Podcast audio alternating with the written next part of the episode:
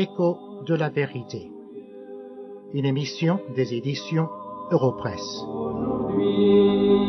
C'est un cri de délivrance.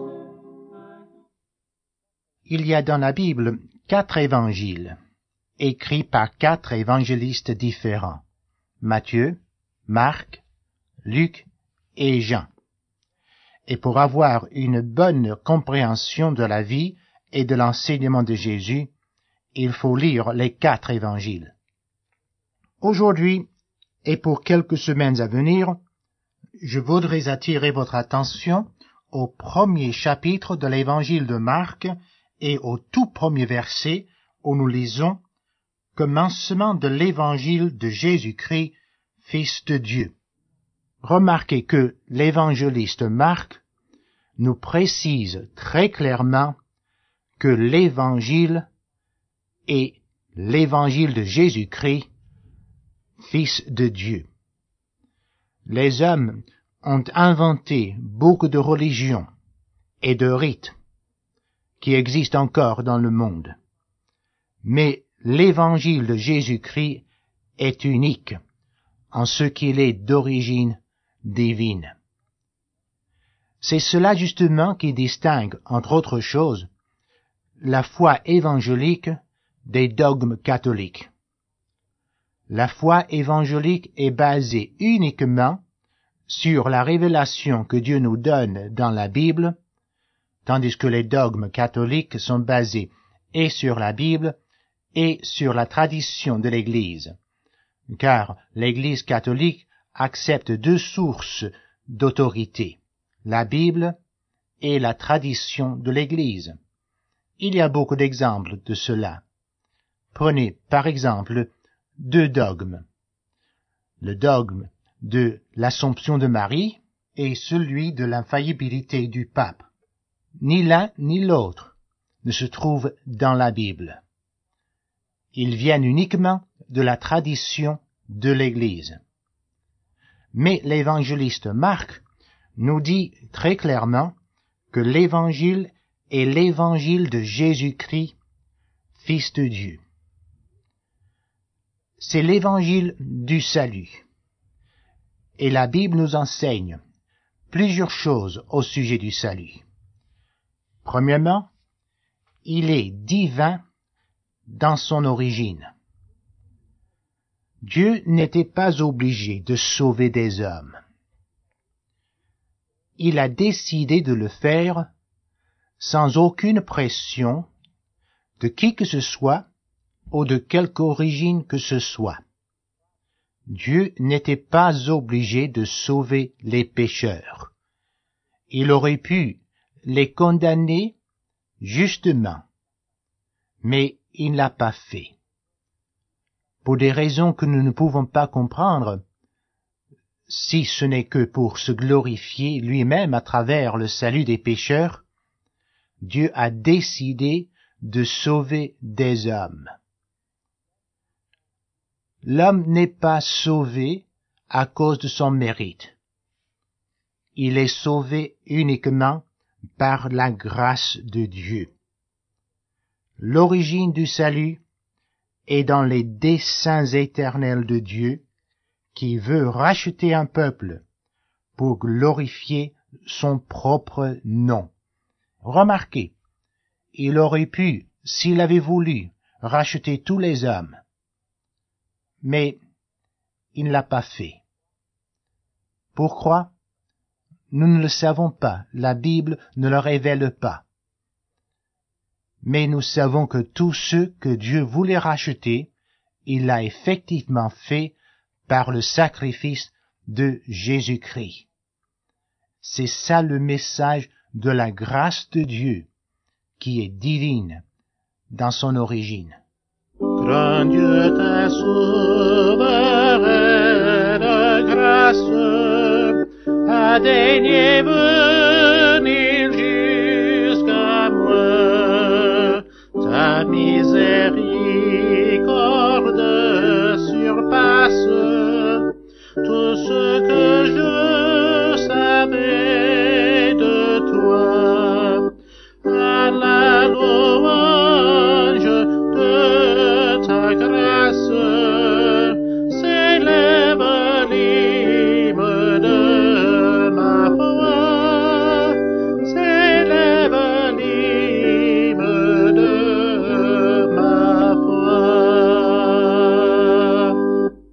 En second lieu, le salut est divin dans son exécution.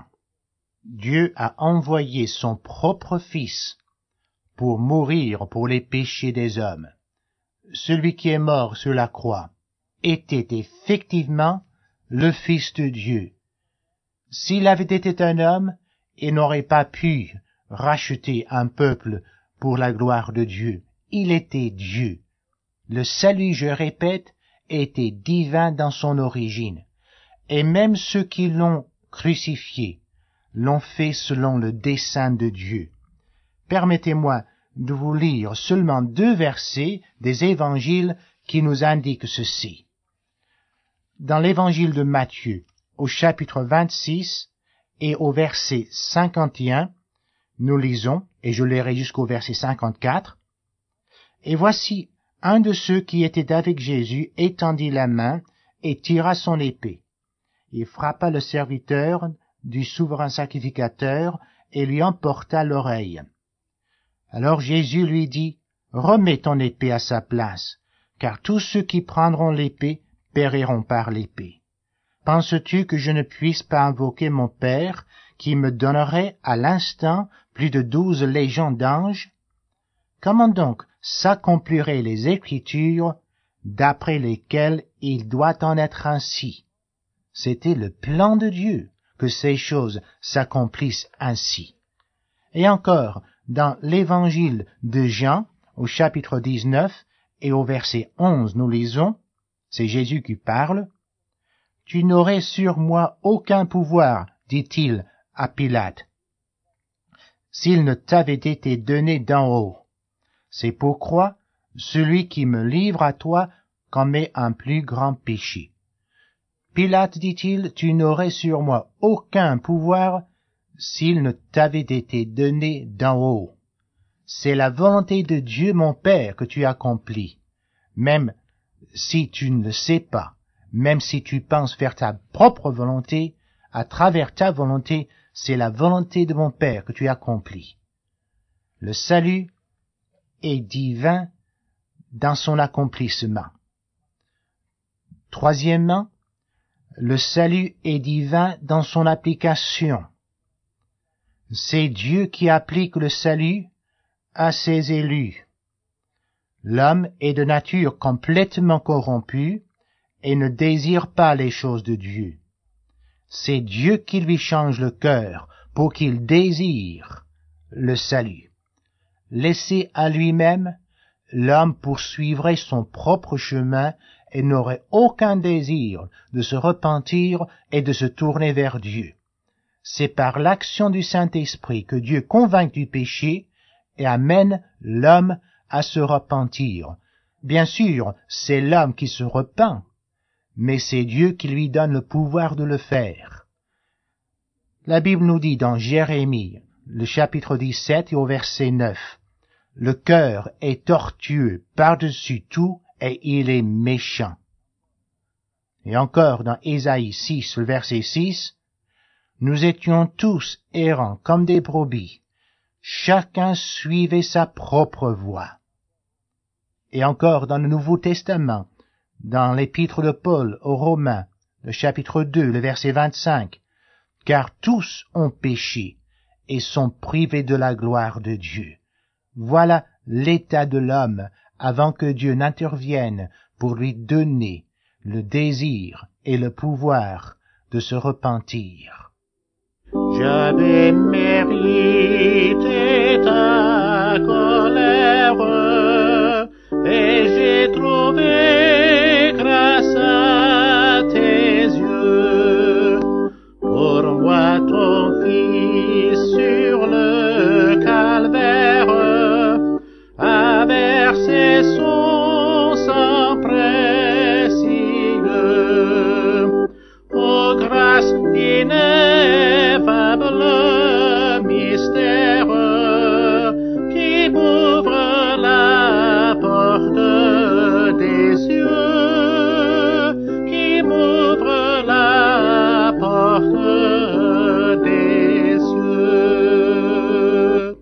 Quatrième lieu, le salut est divin dans son aboutissement.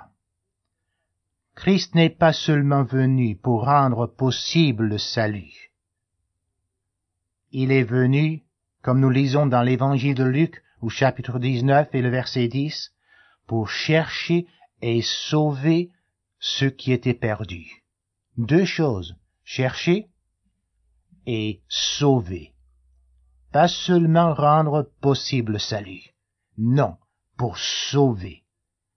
Ce qu'il est venu faire, il a effectivement accompli. L'évangile est divin dans son aboutissement. C'est de cet évangile dont parle l'évangéliste Marc dans son évangile lorsqu'il dit l'évangile de Jésus-Christ, Fils de Dieu. C'est cet évangile que nous vous annonçons. Et comme l'évangéliste Marc, nous vous appelons à la repentance et à la foi en Jésus-Christ, qui seul est le sauveur des hommes.